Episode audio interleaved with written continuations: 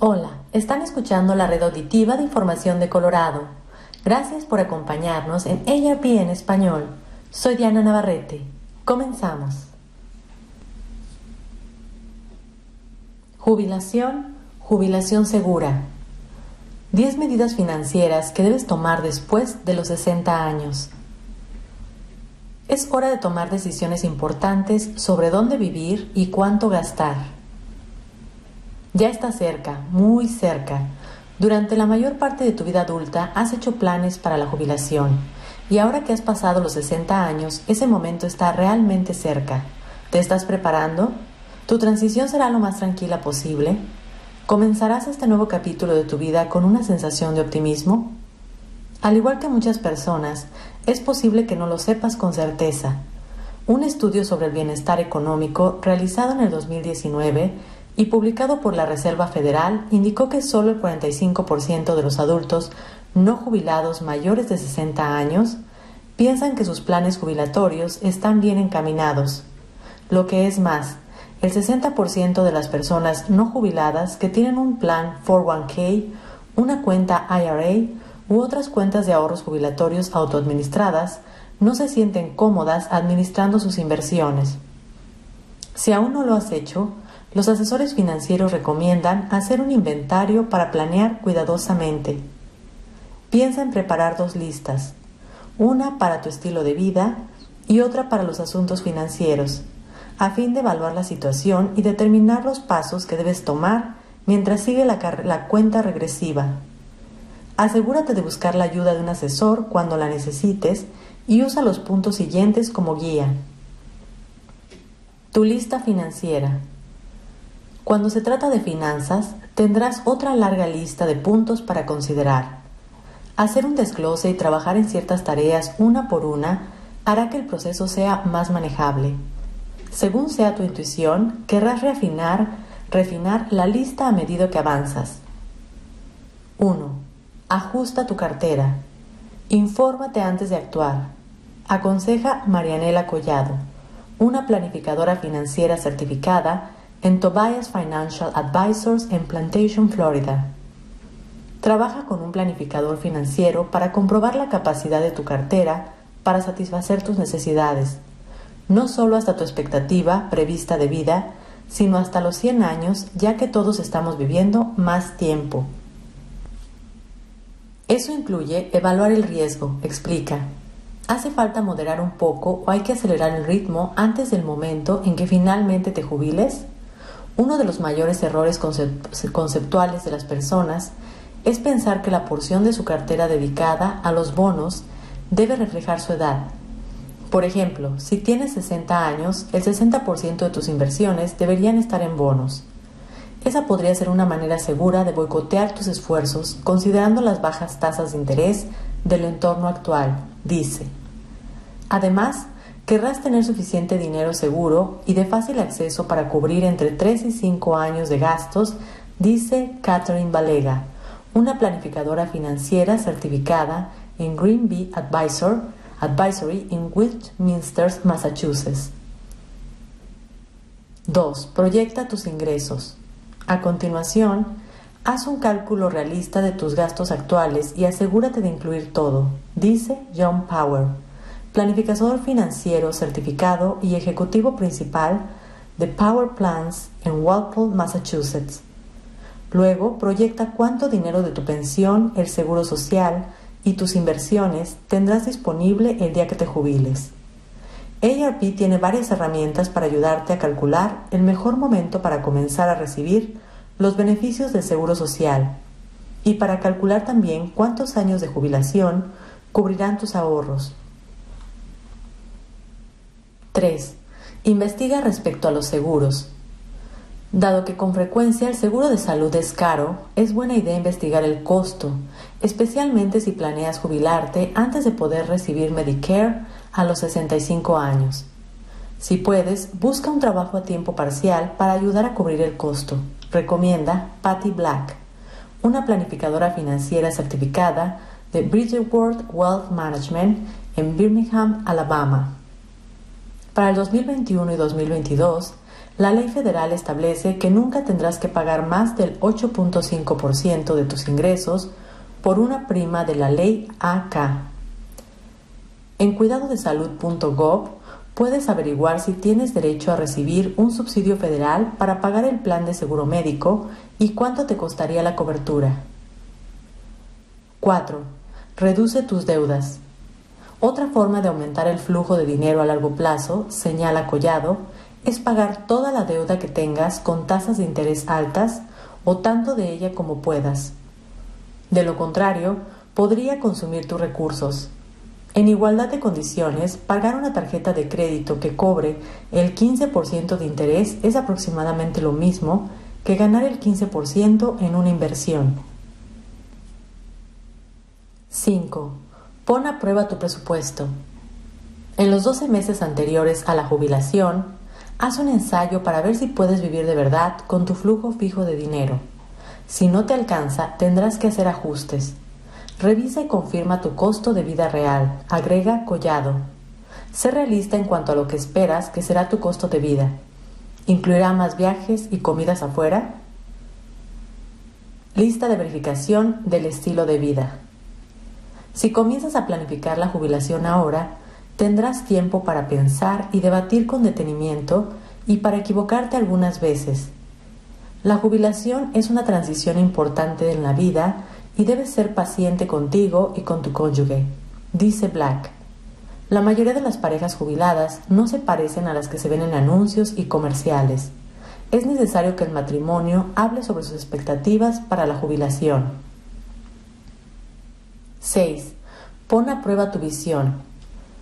Para descubrir lo que sus clientes jubilados sabían o no sabían antes de dar el gran paso, Black realizó entrevistas. De acuerdo con los resultados, aliento a las personas a practicar la vida de jubilado, comenta. Por ejemplo, una pareja que soñaba con comprar un vehículo recreativo y viajar por todo Estados Unidos, alquiló uno y descubrió cuánto sentido tenía viajar y pasar tiempo juntos. No es que se despertaron el primer día de jubilados y adoptaron la rutina ideal.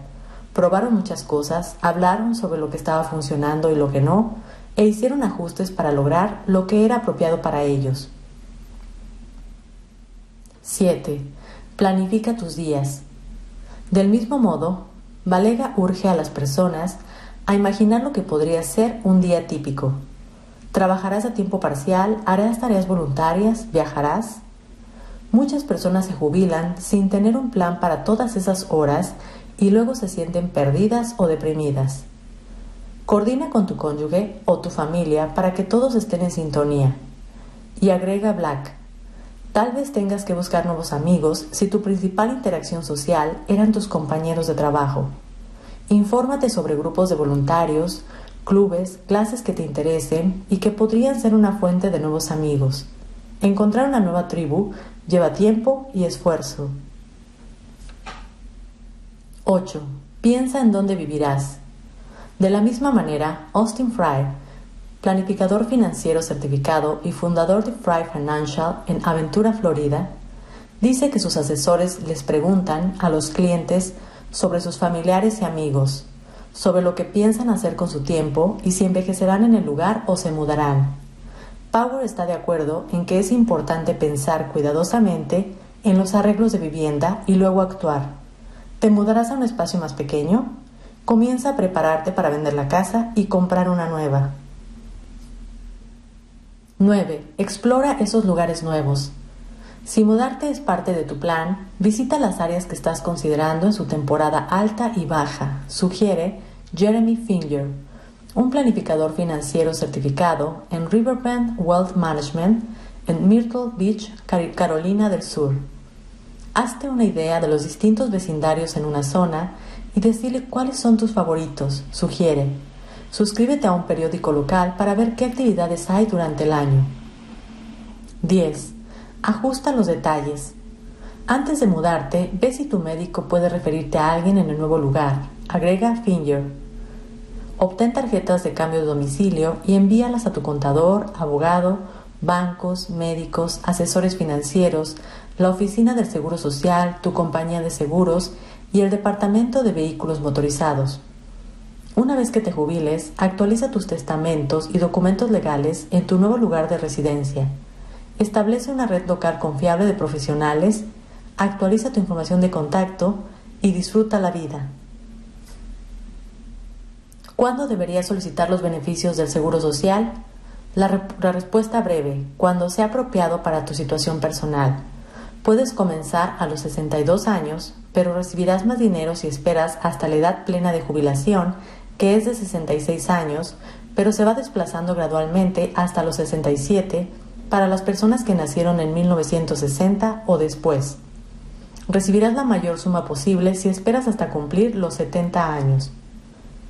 Tus beneficios también dependen de cuánto tiempo has trabajado y cuál fue tu salario. La Administración del Seguro Social, por sus siglas SSA, basa los beneficios en los 35 años laborales con mayores ingresos Puedes obtener tu historial salarial en el sitio web de la agencia. Tu estado civil y tu condición de empleo también ayudan a determinar cuánto cobrarás. Parte del beneficio que recibes podría estar sujeto a impuestos y parte del beneficio podría asignarse al pago de la parte B de Medicare. Para ver aproximadamente cuánto dinero cobrarías, puedes usar la calculadora del Seguro Social de ARP.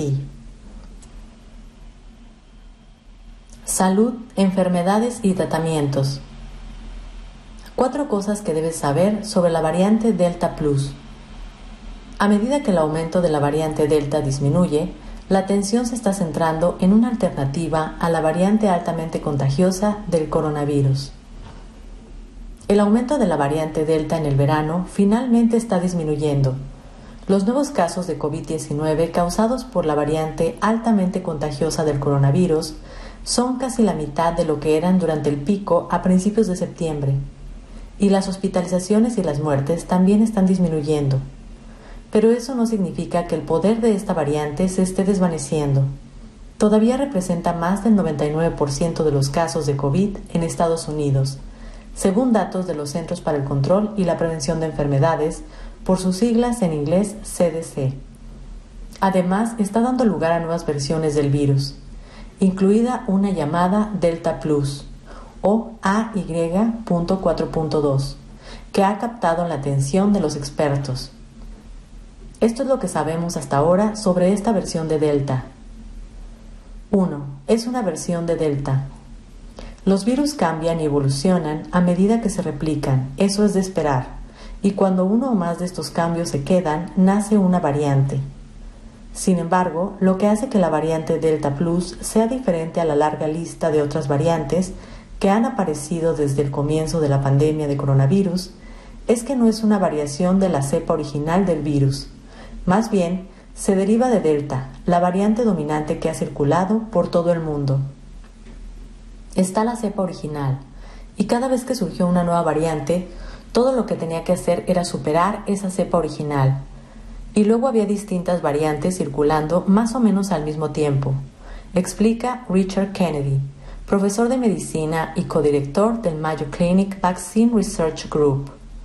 En la actualidad, casi todos los casos, al menos en Estados Unidos y en el Reino Unido, son de la variante Delta.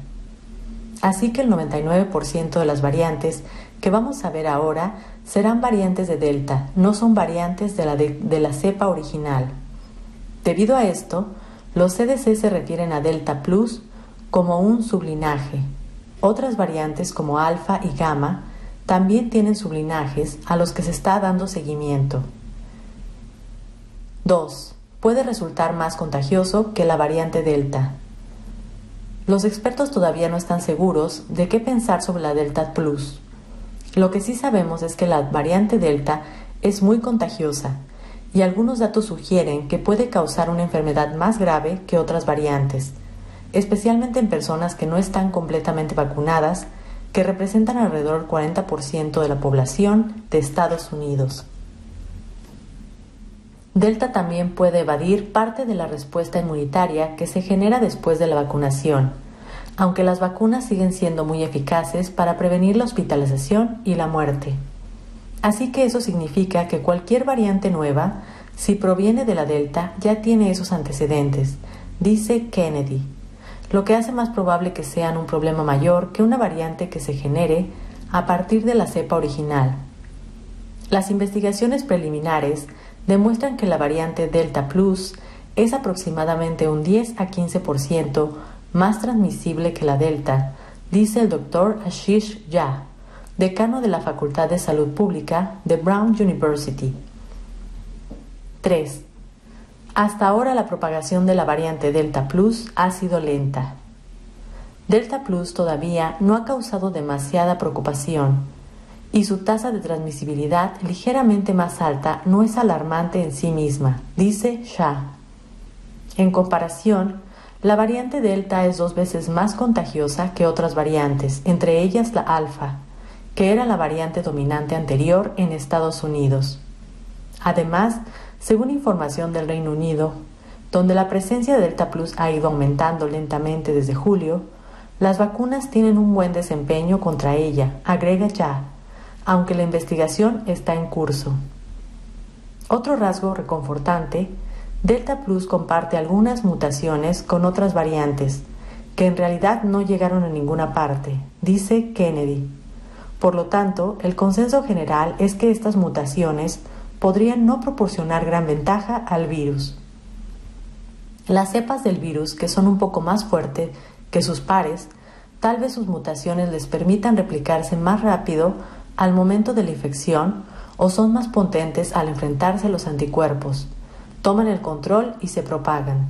Pero la variante Delta Plus no parece estar propagándose muy rápido, señala Kennedy.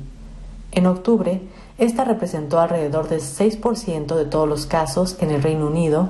Los sitios de seguimiento muestran que la cantidad puede ser de alrededor del 14% en la actualidad. Solo se han detectado unos pocos casos en Estados Unidos. Dicho esto, la Delta Plus todavía está logrando propagarse, incluso con la variante Delta en la mezcla, lo que significa que probablemente tiene una ventaja sobre la Delta pero es demasiado temprano para saber si es mucho mejor o no, dice Kennedy. La doctora Rochelle Walensky, directora de los CDC, ha dicho que los CDC continúan rastreando los linajes y los sublinajes de la Delta y todas las demás variantes, así como su posible impacto en los tratamientos y las vacunas contra el COVID, pero por ahora no hay evidencia de una amenaza inmediata. Creo que esto es una variante que debe causar algo de preocupación, pero definitivamente no creo que sea algo revolucionario en términos de nuestra estrategia y enfoque. Agrega ya. 4. Las vacunas son clave para prevenir nuevas variantes. Las vacunas son cruciales para mantener la tendencia de la curva de COVID-19 en la dirección correcta y evitar dar lugar a variantes y linajes nuevos y potencialmente más destructivos, según los expertos. La razón, la única vez en el que virus puede crear variantes es cuando está dentro de un ser humano, dentro de una célula creando virus nuevos, dice Kennedy. Aunque las vacunas contra el COVID no son 100% eficaces para prevenir una infección por coronavirus, los estudios demuestran que las personas completamente vacunadas tienen significativamente menos probabilidades de infectarse. Si podemos reducir significativamente el número de casos, reduciremos la posibilidad de tener una variante Delta o lo que decidamos nombrar la nieta de la Delta, dice Kennedy. Otras preocupaciones también pueden ayudar a frenar, otras precauciones también pueden ayudar a frenar la aparición de nuevas variantes.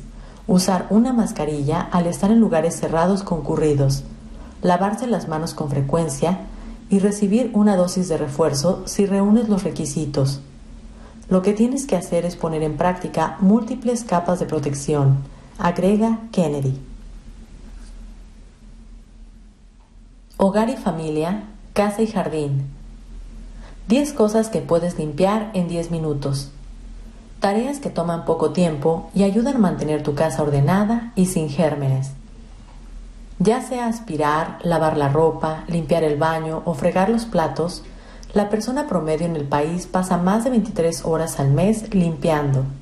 A pesar de que la mayoría de las personas dedican lo que equivale a casi un día al mes a lavar y fregar, es posible que no estés limpiando algunos de los rincones de casa que contengan más gérmenes, lo que podría ser una invitación para que las bacterias tomen el control. Estas 10 tareas de limpieza pueden realizarse en menos de 10 minutos y dejarán tu hogar más limpio que nunca. 1. Las aspas del ventilador de techo. El polvo se acumula encima de las aspas del ventilador de techo donde no se ve. Tan pronto se enciende el ventilador, las aspas giratorias dispersan los ácaros y el polvo por toda la habitación, apunta Susan Rascal, alergóloga e inmunóloga certificada con Family Allergy and Asthma en Chattanooga, Tennessee. Mientras más polvo y alérgenos se encuentran en las superficies, mayores posibilidades habrá de que experimentes síntomas como congestión nasal y picajosón en los ojos o en la garganta, agrega. No uses el plumero que hará que el polvo caiga en las superficies de abajo, sino un paño húmedo o una toallita desinfectante para eliminar el polvo de las aspas del ventilador. 2. El cajón de verduras del refrigerador. Lavar las verduras y frutas que salen del refrigerador, pero ¿y si el cajón en sí? Investigaciones indican que los refrigeradores son criaderos de bacterias como estafilococos, E. coli y listeria. Retira el cajón del refrigerador y límpialo con agua y jabón. Déjalo secar al aire libre antes de volverlo a colocar. Trata de limpiar los cajones unas cuantas veces al año, a menos que los cajones de la carne o de las verduras y frutas estén visiblemente sucios debido a sangre derramada o verduras podridas, lo que podría considerarse un evento de contaminación, y en cuyo caso deben limpiarse de inmediato, señala el doctor Paul Pottinger, profesor de enfermedades infecciosas en la Facultad de Medicina de University of Washington. 3. La tabla para cortar. Limpiar la tabla para cortar con un paño no es suficiente para evitar que las bacterias, el moho y los hongos de la carne y las verduras crudas se multipliquen en la superficie. Pottinger recomienda usar una tabla para cortar por separado para preparar carnes y otra para verduras, y lavarlas después de cada uso. Para obtener mejores resultados, no las laves a mano, colócalas en el lavaplatos y elige el ciclo de desinfección para matar las bacterias. Estos ciclos tienen más calor y tiempos de secados más largos, dice. Incluso en ciclos estándar el agua es tan caliente y el lavado tan agresivo que debería ser suficiente. 4. Los tazones y juguetes de mascotas. Confiésalo, raras veces restriegas los tazones de la comida y el agua de tu perro o gato. Una encuesta realizada por Petco halló que el 20% de los dueños de mascotas esperaban un promedio de un mes para limpiar los tazones de sus animales, aunque son criaderos de bacterias, moho y hongos. Sus pelotas y peluches, también favoritos, también deben limpiarse con cierta frecuencia. Coloca los tazones y juguetes de plástico del perro o gato en el lavaplatos y los peluches en la lavadora para reducir la exposición de tu amigo de cuatro patas a gérmenes que podrían causar enfermedades. 5. La cafetera. ¿Tomas el café con leche y azúcar y también con una pizca de bacterias? Microbiólogos tomaron muestras de las bandejas de goteo de las cafeteras y hallaron hasta 67 tipos de bacterias diferentes mezcladas con los restos de tu café en la mañana, incluidas varias cepas que causan enfermedades. Un estudio de NSF International una organización de salud pública independiente halló que las cafeteras se encontraban entre los cinco lugares con más gérmenes en la casa. Limpiar la cafetera es tan simple como llenar el tanque con partes iguales de vinagre y agua y dejarlo colar. Hazlo de nuevo pero solo con agua para eliminar el sabor a vinagre de la cafetera. 6. El fregadero. Incluso los fregaderos que aparentan estar limpios pueden albergar gérmenes y bacterias. Lavar las verduras y frutas para eliminar los pesticidas o enjuagar los cuchillos después de cortar carne cruda contribuye a que los patógenos circulen en torno al desagüe. A ciertos microorganismos les encanta el agua y crecen en áreas que siempre están húmedas, explica el Dr. John Swartzberg, profesor clínico emérito de University of California, Berkeley. Las bacterias que crecen en lugares donde el agua abunda tienden a ser más resistentes a los antibióticos. Limpia a diario el fregadero con un desinfectante para eliminar las bacterias de las áreas de preparación de las comidas. 7. La basura. Tirar todo a la basura, desde papeles sucios hasta restos de comida, puede crear un ambiente húmedo y cálido donde desarrollan las bacterias. Como no te comes lo que sale de la basura, las bacterias que allí se esconden probablemente no suponen un riesgo importante para tu salud. Pero eso no significa que no debas restregarla bien, dice Charles Kerba, profesor de microbiología de University of Arizona. Es una buena idea limpiar el bote de basura con un desinfectante para controlar los olores, dice Yerba. Saca la basura y restrega el recipiente con un desinfectante, sécalo antes de colocar una nueva bolsa de basura. 8. El colchón.